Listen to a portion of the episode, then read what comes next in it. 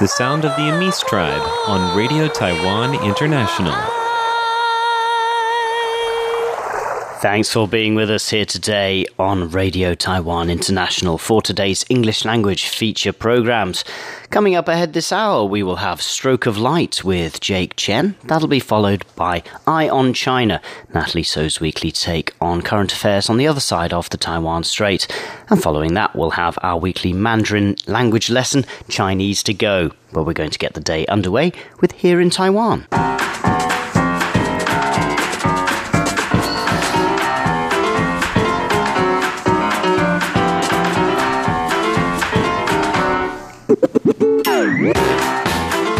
Welcome to Here in Taiwan this Thursday, January the 17th, 2019. I'm Charlie Storrar in the host chair today. I'm joined in the studio by Shirley Lin. Hello. And John Van Triest is here Hi as there. well. Hello to you, John.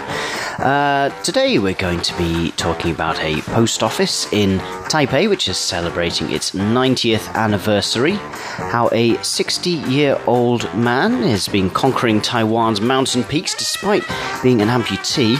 And we'll hear about how a possible US presidential hopeful once lived in Taiwan. These stories coming right up.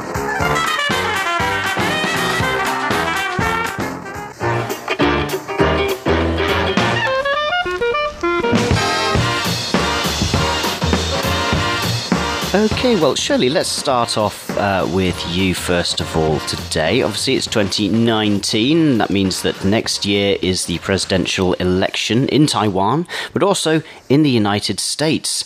And uh, so that means that uh, it'll be this year, really, that uh, we, we start building momentum uh, for that, with candidates already starting to declare themselves for next year.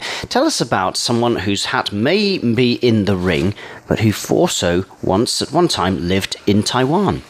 Well, we're talking about Senator Kirsten Gillibrand, who is the latest politician to announce that she's going to run for president of the United States. So she once lived in Taichung in central Taiwan. This, according to Liberty Times, one of the local newspapers, which uh, said it in the report on Wednesday. So we're talking about Senator Kirsten Gillibrand, who is the New York Democrat. Uh, she revealed her intention to run in 2020 on the Late Show with Stephen Colbert. Colbert. Oh, Colbert. Okay, on Tuesday evening, I guess. Uh, so, Gillibrand, she's 52. She's an Asian expert who studied Mandarin for six months in 1986 in China and in, and in Taiwan. And uh, apparently, she told the New York Times that she once rode a motorcycle without wearing a helmet. That was before, you know, that helmet wearing was required, which I don't know how many years now. Optional at the time. optional at the time, yeah. So she did that. I, I, still don't know how to ride a motorcycle myself. Um, so she studied Asian studies at Dartmouth College, but her overseas studies helped her gain enough language ability to even read newspapers in Chinese. And uh, during her stay in Asia, she said Asia, she didn't say specifically Taiwan. She has tasted like stinky tofu and dried cuttlefish. That's such a Taiwanese congee. newspaper take on this. it is, is yeah. She's had stinky tofu, so. See, this is the problem. They don't actually ask them, you know, what would your policies be on Taiwan? They No. say, have you tried stinky tofu? Stinky tofu. Yes. yes. Well, this was back in 2009 at an interview with the New York Times when she said all this about food that she's tried in Asia. Um, So so they, did, they specifically they did their research, but that's what they did their research right, they on. found research Yes. back Yeah. from 2009. Wow, um, yeah, nine years ago. Anyway, so the latest edition of the paper, New York Times, described her as an outspoken advocate for women's causes and electing more women to office. Yay, women power! Mm. And um, she uh, played a prominent role in the Me Too movement against sexual harassment. And uh, Gillibrand initially entered the Senate as an appointee to replace Hillary Clinton, uh, when then she left to become President Barack Obama's Secretary of State. Kirsten Gillibrand. So she, uh, to my Gillibrand, knowledge, she's sorry. like the so the third woman then who's interested in running on the for the Democratic nomination. Oh, I don't know. Are you guys more? Elizabeth Warren and is it Kamala Harris? Has she declared yet? Oh. I think that No, she's the- at least being spoken about as a possible.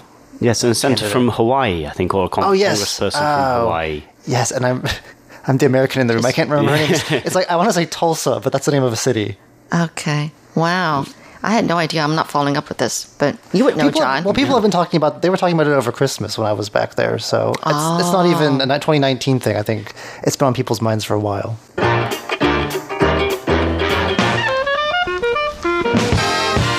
Okay, let's move on. And uh, John, tell us about uh, this remarkable man who has been uh, uh, climbing Taiwan's highest peaks despite uh, his physical disabilities. Yes, uh, when he was in his 30s, Wu Jincheng lost his right arm to cancer. He's now 63, and but loving life and especially mountaineering here in Taiwan. Uh, he says it's just the beauty of nature that draws him to keep going back.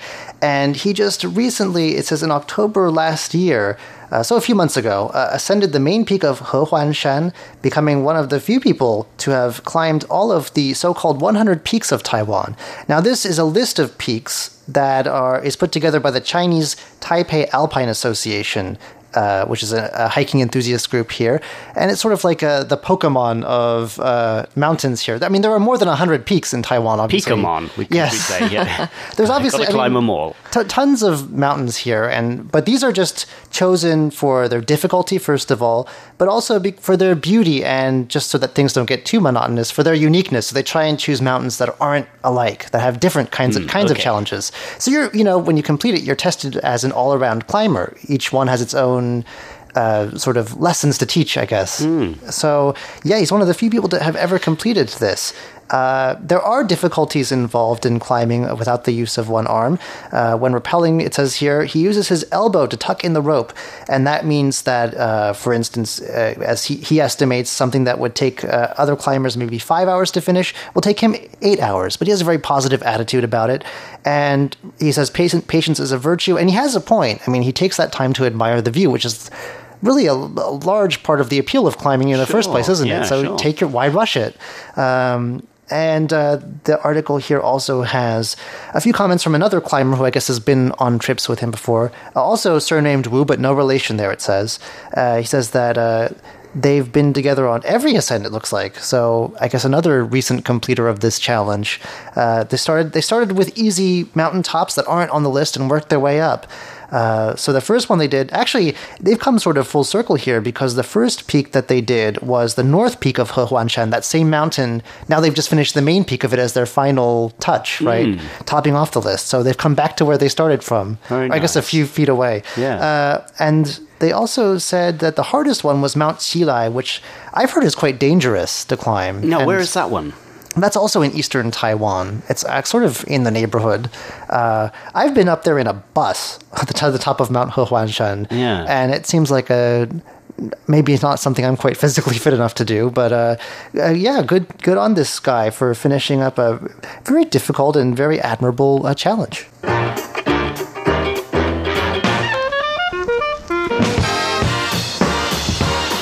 This is a piece from Wednesday's Taipei Times, which says that the Taipei Beimen Post Office is to host a series of events to celebrate the 90th anniversary of its establishment. That's according to the National Postal Service, Chunghwa Post. Now, you, prob- you probably know this uh, post office. It's right in sort of uh, in around the uh, what do we call it, the area around the presidential office. Oh, That's sort of okay. all all the streets yeah. around there, which have which a lot of them you see a lot of sort of the, the Japanese colonial style architecture there, Mm-hmm. and this is this is one of those buildings. It's really uh, quite distinctive with its with its red brick.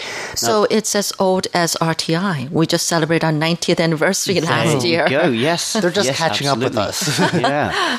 Well, construction of this post office building began in 1929 after the previous building on Beimen Street was destroyed in a fire. Uh, but its Baroque architecture was designed by the Japanese architect Shunichi Kuriyama. Now, the post office is also hosting a guided tour of the four story building's history and architecture, as well as nearby historic sites such as the North Gate, which is the Beimen, the Bay North Men Mm-hmm. Gate, Beimen, uh, which is west of the Taipei railway station. The post office is going to hold a series of events this year to celebrate the anniversary. It's going to have a photography competition and an exhibition on the history of the office. Uh, the building's main entrances in 1970 were converted from five arched doorways to three marble square entrances to facilitate the entry and exit of postal vehicles. So that's the, the look of the post office that we know today, and that's going to that facade is going to be restored this year. Uh, the construction is scheduled to begin in the next few days and completed in 10 months. So let's uh, go for a li- little bit uh, very storied building. It's um, uh, also renovating its arched doorways, which were called carriage porches during the Japanese colonial era. That's pretty charming. Yeah, Carriage porch. carriage porch. Step through the carriage porch here. Carriage porches. I just wonder where we get the word qilou, which means like riding building or carriage. Probably related. Yeah, might be related, isn't it? So the uh, so it's it's also the beginning of celebrations for Chunghwa Post, which is celebrating its 123rd anniversary this year. Uh, the company was established in 1896. But Post in Taiwan began a few years earlier than that when the Qing Dynasty Taiwan governor Liu Mingchuan enacted the Taiwan Post Act. That's eight years before post services were officially launched over in mainland China. But then, of course, uh, 1895, Japan was ceded to uh, uh, Taiwan was ceded to Japan following the the first Sino-Japanese War. And then the local postal service went through several changes, and this particular post office, the Beimen Post Office, was renamed repeatedly. So here's a list of the name changes it's gone through during that time. Uh, it was uh, renamed the Second Field Command Postal Bureau. That's not very catchy, is it? There might have been some fighting going on at the time. uh, the Taipei First Class Postal and Telegraph Office. First class. and in 1930, the Taipei Post Office. So that was kind of That's like a plain. back to basics But kind of it makes right sense, though. There you go.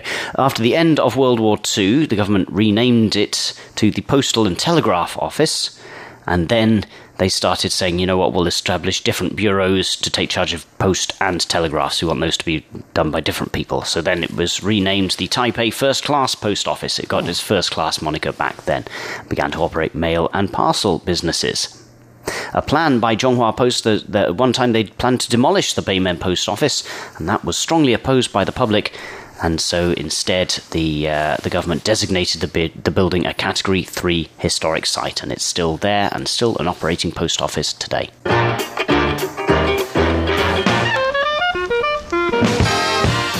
Okay, finally, Shirley, tell us about a uh, model of Taipei 101, Taiwan's landma- landmark skyscraper, which has gone up in uh, an unusual part of the world. yes. Well, apparently, a user of the social media site Reddit kind of came upon this photo from Google Maps showing the uh, plaza dedicated to Taiwan uh, right in the capital city of Honduras. And I can't say that name. It should city. be Tegucigalpa, I believe. Okay, very good. Right. And uh, it's it's a plaza dedicated to Taiwan, complete with a uh, a mock-up of Taipei 101. So, um, yeah, you know, have you And they didn't know about it until this had appeared on Google Maps. So Yeah, someone, someone found, someone I- saw it on. Were you guys aware? I mean, I never came across the news reporting about the fact that oh, they enacted uh, uh, Taipei 101 in Honduras, and and yay, and actually President Tsai Ing-wen was there.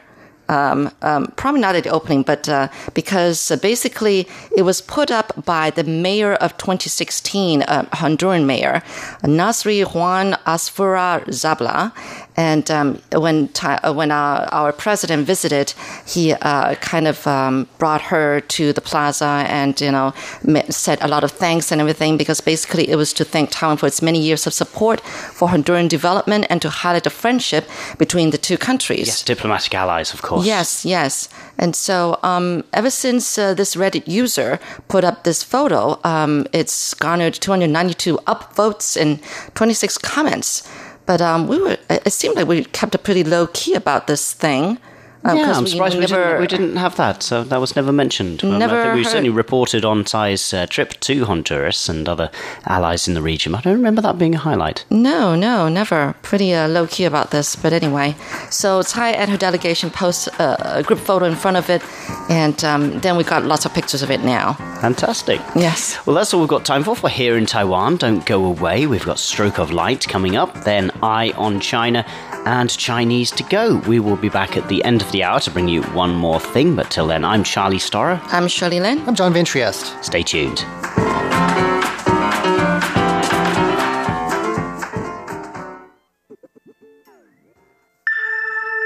Stroke of Light. A portrait of Taiwan through the eyes of painters, sculptors, filmmakers, and photographers.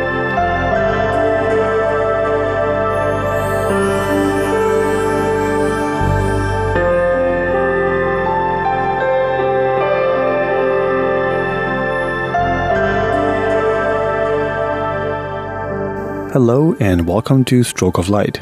I'm Jake Chen. We have a pretty special guest in the studio this week. His name is Mr. Wu Yue. He is a local singer, former dancer, and certified street performer, and more importantly, a friend of mine. I'm glad to have him in this week to talk about his music and about his experience performing on the streets and on stage.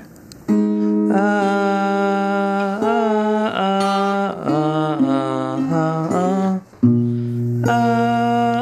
Well, you know a musician is in the room when he begins to adjust his guitar even before talking. Well, I guess before any formal self introduction, it might be a pretty good idea to let the music do the talking. 像这一首歌是我最近自己写的，叫《无望与子偕老》，然后就是在描 Wu Yue tells me about the song that he wrote himself. It is called 无望与子偕老, which roughly translates to no chance to grow old alongside you.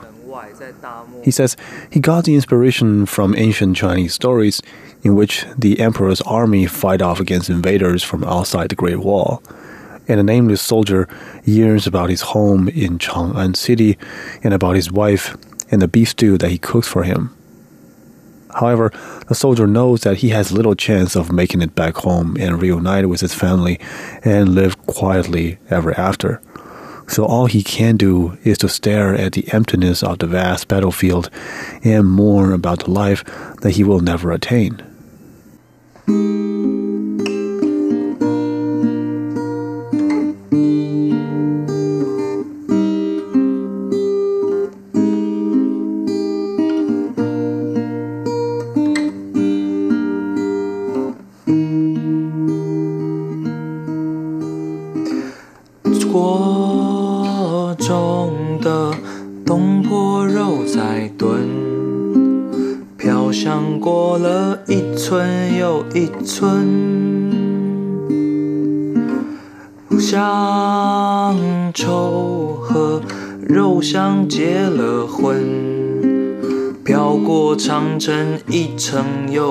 城。”我自横刀向天笑，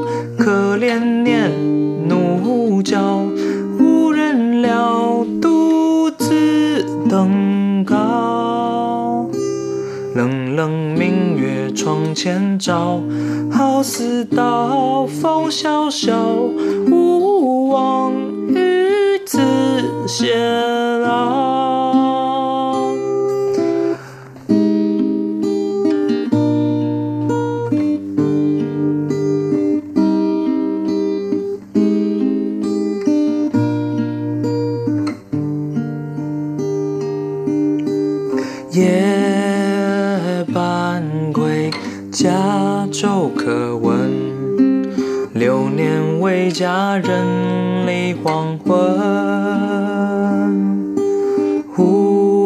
无人与我立黄昏，无人问我终可闻。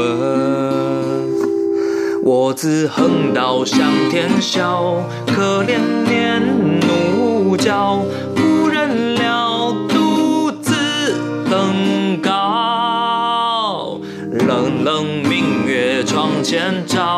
好似刀风萧萧。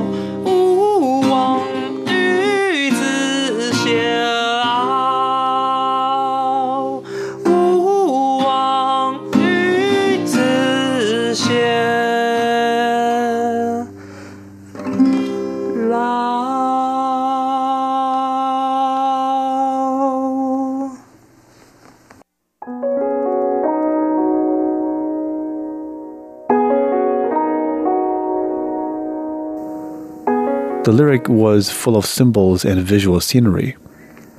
I heard him singing about the setting sun at dusk, the desert that stretches miles and miles into the horizon, signal smoke rising in the battlefield, which signifies more death and carnage to come.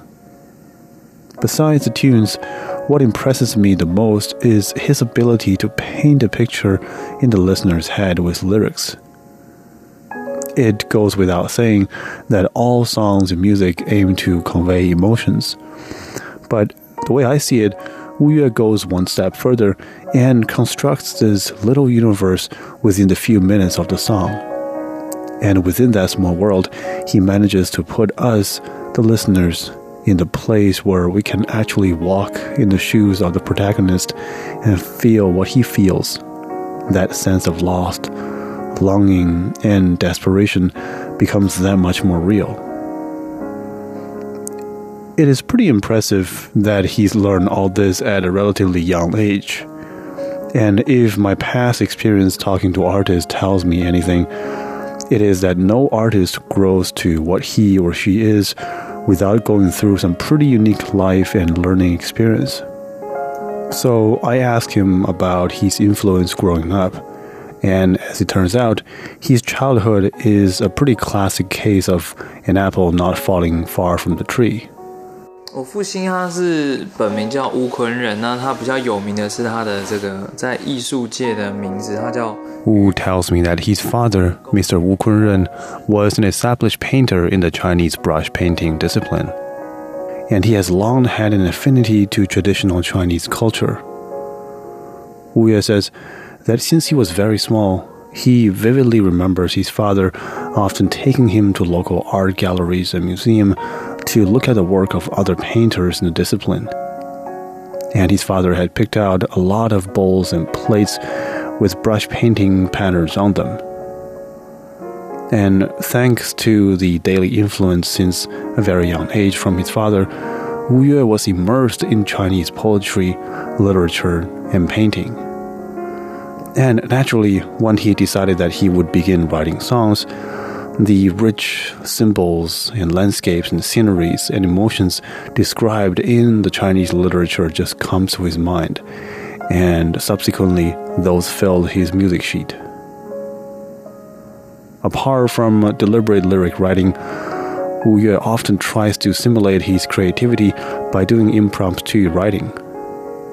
He tells me that when he was singing in local restaurants, he would often walk up to a table and ask those who were dining to randomly give him a few words that come to mind. And from that point on, he would make a song right then and there in the restaurant.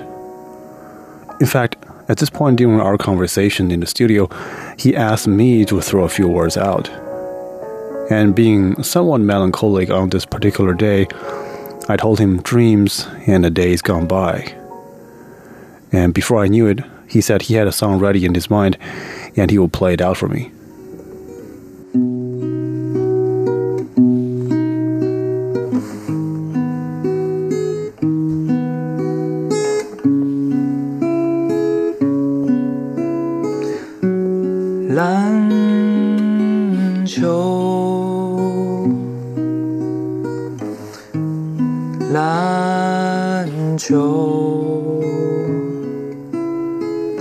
久久的放在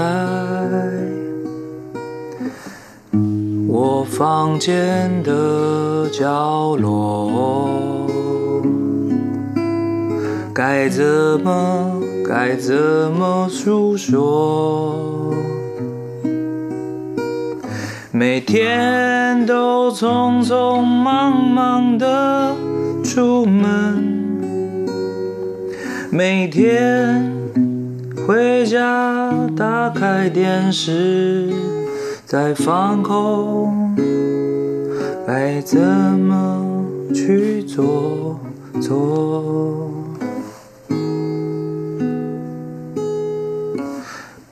篮球，曾经的美梦，碎了以后，再也不穿的球鞋与上过拆下的石膏，该怎么说？工厂里的工作，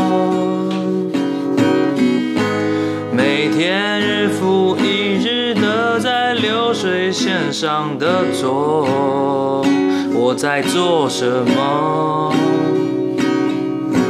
每个月十号的时候，寄钱给家里人，总有种。空虚的解脱，好像是我还活着。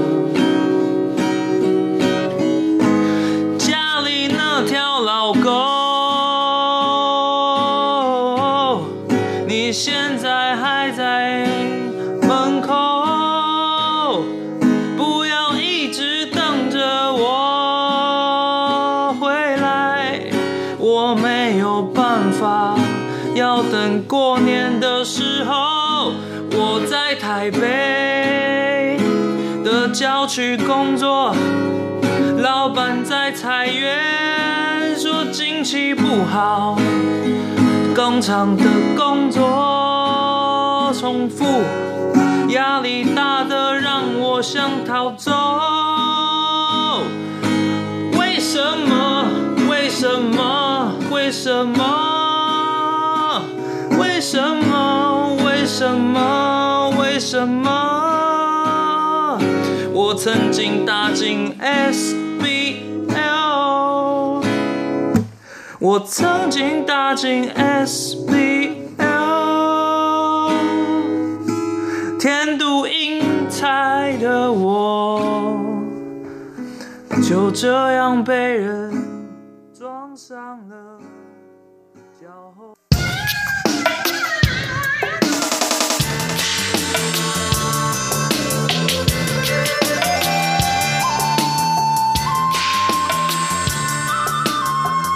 Eye on China first hand perspectives on a quickly changing society.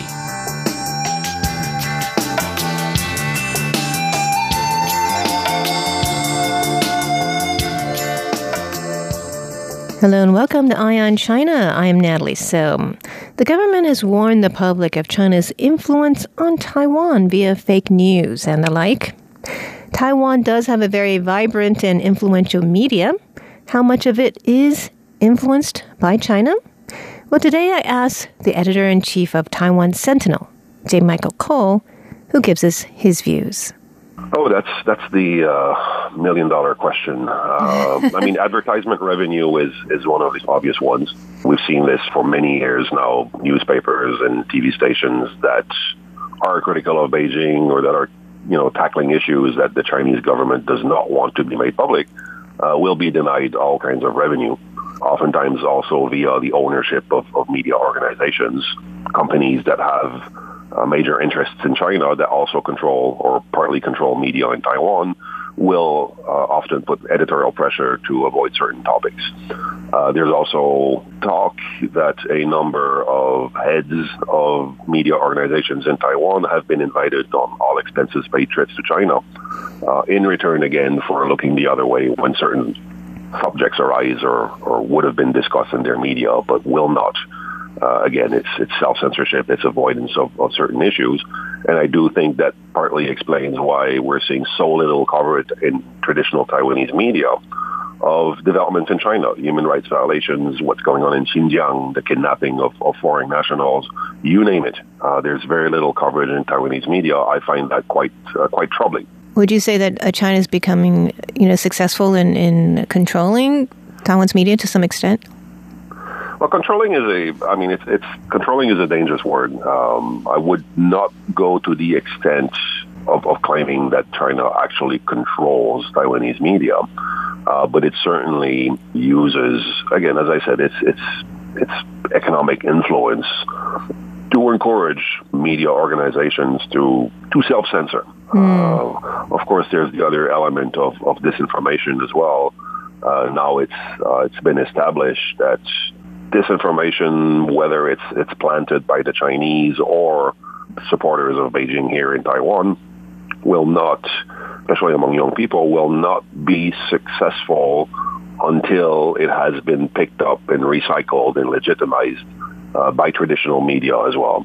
So if a piece of disinformation is simply posted on a Facebook page or sent online, in and of itself, that will not be sufficient to cause the kind of trouble uh, and confusion that the Chinese are hoping for. So you need complicit media in, in Taiwan, uh, either uh, knowingly or not, that will then recycle that information and inject that into into Taiwan's bloodstream, and then it gains some some currency and can cause uh, serious trouble to uh, you know basically to the knowledge base here in, in Taiwan. So, do you think that they are successful in doing so? I mean, the government had warned of fake news during the past election campaign. Do you think that they um, are influencing the public through fake news? Well, fake news is, uh, again, I, prefer the term disinformation, is mm-hmm. I would be very surprised if in and of themselves fake news would be enough to impose dramatic change on, on voter decisions. So what disinformation does is that it reinforces existing trends. Uh, it will reinforce divisions within society, and that's something that the Russians have been have been very very adept at doing in, in mm. recent years, and no doubt China is learning these lessons as well. Uh, so it's and as we know, China does not uh, is not a single issue uh, kind of opponent. What it does, it's it's part of a grand strategy, and there are several elements trying to uh, achieve certain specific goals, uh, of which disinformation is just one one element. So to claim, for example, that disinformation was responsible for the outcome of the November elections would completely miss the point. Did disinformation play a role in certain elections? Possibly. But in itself, it wouldn't have been sufficient. So it needed to operate alongside other kinds of pressures and, and, and realities to be effective. And why do you think that uh, you know the ruling party suffered such a, a, big loss in the local elections? As I said, combination of, of things. Uh, it was a bit of a perfect storm. I mean, more and more. I think the, uh, for example, we have observed that many more veterans uh, for example, and, and uh, retired civil servants came out and voted in these elections. And there is a correlation between that and their voting decisions. Most of them voted blue. Mm-hmm. Uh, it does now appear that blocks and, and groups of individuals who were unhappy with pension reform decided to come out and vote to you know, express their discontent with that particular policy and, and perhaps to punish uh, the party. Discontent among a number of, of traditionally green voters as well, uh, either because of the view that the DPP was supporting same-sex marriage, uh, or that President Tsai has not been doing enough in domestic reforms or has not been strong enough in countering Chinese influence, uh, convinced a large number of those people to simply not come out and vote as well. So people who normally would have voted DPP simply did not did not turn up the confusion that was caused by the holding of the elections alongside the referendum questions also resulted in very long lines at the voting stations, which may again have affected young voters who only have, I believe, three hours to go to vote.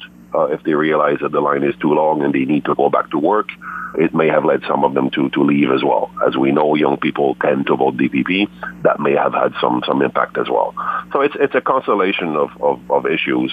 And again, I would also add that I do not believe that the DPP government has been doing a terrible job since 2016. But in, on a number of issues, technocratic uh, heads of government may have failed to uh, properly explain what they've been doing and explain their policies to the public and misperceptions may also have led to different voter voter decisions. So, do you think it has anything to do with China giving Taiwan's government more pressure in the past few years? I'd be very surprised. I've seen some reporting that, that tries to, to explain this as a as a actual success on the part of China due to economic pressure and, and threats and coercion and whatnot. Uh, again, those were those were local elections, and Taiwanese voters vote on a set of issues that, that affect them directly at, at the local level. Of course, China is always always in the background. If there were some people down south to convince themselves that a uh, head of local government who embraces the 1992 consensus would result to their having a, a better economy, well, then of course that's that's a direct China angle, but that also speaks to uh, large doses of amnesia because that was tried not too long ago and the results for Taiwan's economy were not exactly not exactly stellar. But again, overall, overwhelmingly, I would I would say it was due to, to local local issues. And what do you think about President Tsai's outlook for re-election? Well, she weathered the storm with the uh, the election of the new chairperson. Uh, now, at least, uh, she has someone heading her party whose views are pretty much aligned with hers. So that will certainly reduce the likelihood that she would be switched out as a candidate, mm-hmm. which uh, would have been more of a possibility had someone else been uh, elected to to party chairman position now she needs to, you know, bring all these these people back together and, and focus on the future. She will need to make some difficult decisions. I hope she does make them. More of the same is probably not sufficient to ensure re-election in, in 2020. And what China will do over the next 12 months is also a big question. So it's difficult to predict what will happen mm. and how her government will, will react but I, I, I do maintain that at the international level, I believe that her administration has been doing very well. Uh, there's a lot of, of activity going on, most of which is not made public for certain reasons. But her government has been doing uh, quite a good job at establishing important connections with, with like-minded partners overseas. The actual benefits of doing so may not seem apparent immediately, uh, but I think that her government is building something quite solid that would be beneficial to Taiwan in, in the future. That needs to be encouraged, and I hope that continues for a long time because those are, are quite uh, important developments for, for Taiwan in the context of an international community that is increasingly skeptical of, of China and China's intentions as well. Those are the views of J. Michael Cole, the editor in chief of Taiwan Sentinel. Thanks for tuning in to Eye on China. I'm Natalie Sell.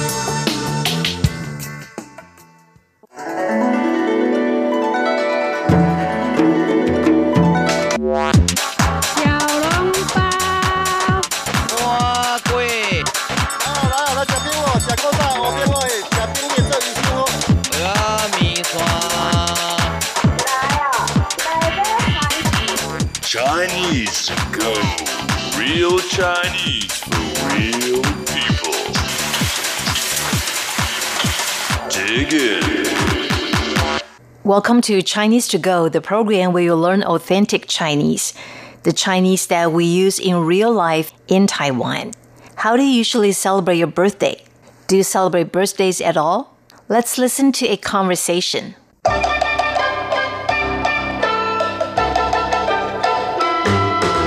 祝你生日快乐！谢谢，谢谢你的好意。我们一起去吃饭，为你庆生。你太客气了，但是我不过生日的。至少要有一个生日蛋糕。没关系，我真的不介意。那么，这是给你的生日贺卡。太感谢了，有心意才是最重要的。祝你生日快乐！Happy birthday to you！祝，to wish。你 you 生日 birthday 快乐 happy 祝你生日快乐 happy birthday to you 谢谢谢谢你的好意 thank you thank you for your kindness 谢谢 thank you 你的 your 好意 kindness 谢谢你的好意 Thank you for your kindness. 我们一起去吃饭，为你庆生。Let's eat out together to celebrate. 我们 we s 一起 together 去 to go 吃饭 literally means to eat rice, but here it means to eat out. 为你庆生 to celebrate for you. 为 for 你 you 庆生 to celebrate your birthday. 你太客气了，但是我不过生日的。You are very generous, but I don't celebrate birthdays. 你 you 太客气，very generous, very nice. 你太客气了。The Chinese word 了 is a particle. It usually comes at the end of the sentence. 但是我不过生日的。But I don't celebrate birthdays. 但是 but 我 I 不 means don't. 过生日 to celebrate birthdays. Here the verb 过 means to celebrate. 我不过生日的 Again, the word the is a particle here. 至少要有一个生日蛋糕。At least a birthday cake. 至少 at least 有 to have 一个 one 生日蛋糕 birthday cake 生日 birthday 蛋糕 cake 没关系，我真的不介意。没关系，我真的不介意。没关系，It's okay. I'm fine. It doesn't matter. 我真的不介意。我 I 真的 really 不介意。Don't mind. 那么这是给你的生日贺卡。 Then this is a birthday card for you. 那么 then 这是 this is 给 to give 你的 your 生日贺卡 birthday card 贺卡 card 太感谢了，有心意才是最重要的。太感谢了，有心意才是最重要的。Thank you so much, or many thanks. It's the thought that counts. 太 so 感谢 to thank 心意 thought 有心意才是最重要的，最重要 the most important. Here 有心意才是最重要的。It's the thought that counts. Now let's listen to the conversation one more time. 祝你生日快乐！谢谢，谢谢你的好意。我们一起去吃饭，为你庆生。你太客气了， 但是我不过生日的。至少要有一个生日蛋糕。没关系，我真的不介意。那么这是给你的生日贺卡。太感谢了，有心意才是最重要的。To download today's text, go to english.rti.org.tw. See you next week. Bye bye.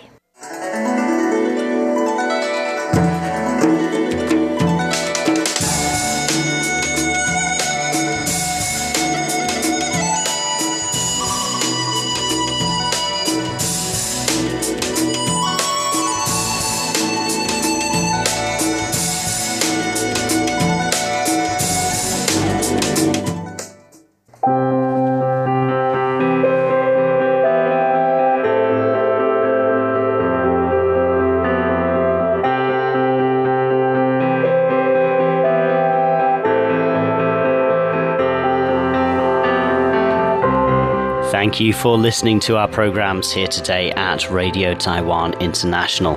Don't forget you can email us. The address is rti at rti.org.tw with any questions or comments you may have. Well, I'm Charlie Storrar back in the studio with John Van Trieste and Shirley Lin, and we're going to leave you with one more thing. Now, there are certain people whose identities are kept a mystery, like uh, the British graffiti artist Banksy, for example, although we might know his identity by now. And uh, on the TV show Top Gear, they used to have an in house uh, driver who was called The Stig, and you only ever saw him with his white helmet on, and no one knew who he actually was. And so, too, is the case with the person who voices uh, Siri, which, of course, is Apple's. Virtual assistant on your on your smartphone or or Mm. iPad. I, iPhone, yeah. Uh, and so Taiwan's first Siri was just a disembodied voice until now, Shirley. Yes, that is right. She turned out to be someone I know, and I, to my surprise, um, because uh, she was um, working. Has she has been working 24 years as a voice actor, and um, I used to work in the same recording studio as her. Uh, I was like doing voiceover for Taiwan News, and then like you know company profiles, but not as versatile as she is. But anyway, um, so in 2012, she signed a contract for five year a five year contract to keep a secret what she was doing. But she had no idea what she was doing then. And she didn't know she was going to become Miss Siri. And so basically, for a whole month, she had to go in every day and record a total for the whole month, a total of more than 100,000 characters, Chinese characters and phrases and what whatnot.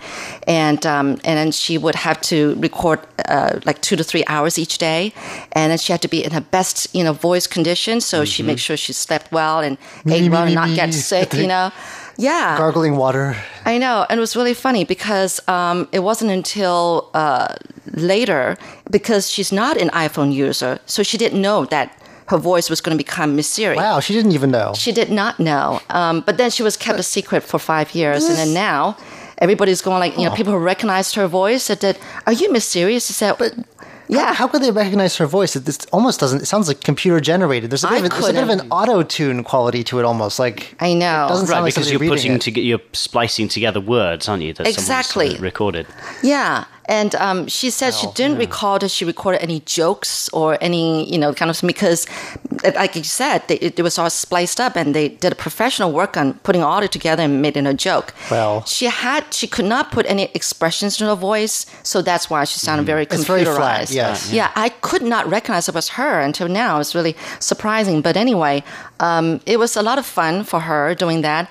Um, and, uh, you know, people, once her friends knew uh, that, that it was her, her their kids were calling up to her, say something, you know, like tell a joke. yeah, where can I find uh, a wonton restaurant? And then Or- she, if she said, no, no, don't answer like, no, you got to answer in sort of like a flat, disjointed tone. That's what you- Exactly. And like, you know, people were saying like, did you do any tongue twisters? She said, I didn't recall doing the tongue twister, but that's how they spiced up and made it into a tongue twister That's kind true. of thing. She does. Yeah. If you ask her, she will recite that. I know. But now when people ask her questions, she'll think really hard because she knows she has to really get into that Mood and mode and tone and everything. And um, it is really something.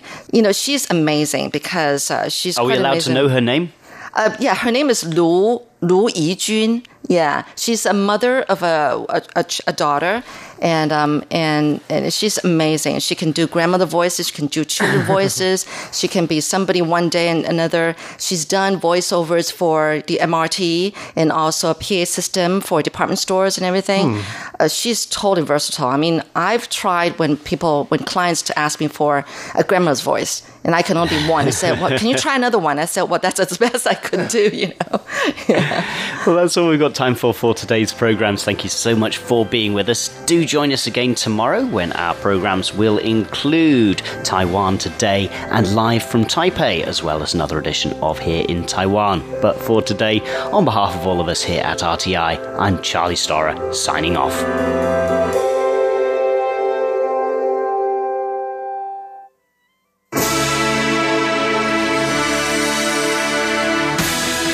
You for listening to Radio Taiwan International, broadcasting from Taipei, Taiwan. Check out our website at english.rti.org.tw. Again, that's english.rti.org.tw for the latest news and features from Taiwan. You can also listen to our programs and watch videos as well. Our 60 minute English language program can also be heard every day at the following times and frequencies.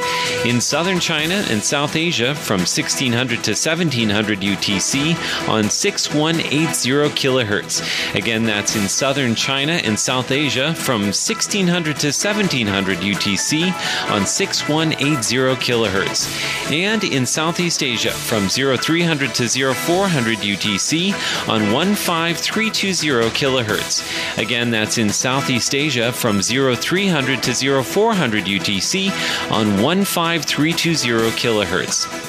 We'd love to hear from you. Please send your comments to PO Box 123 199, Taipei, Taiwan. Again, that's PO Box 123 199, Taipei, Taiwan. Or send an email to rti at rti.org.tw. Again, that's rti at rti.org.tw. Also, visit us on Facebook. The address is fb.me forward slash Radio Taiwan International. Once again, on Facebook, we're located at fb.me forward slash Radio Taiwan International for videos, photos, and news of interest from Taiwan. Thank you once again for listening to Radio Taiwan International.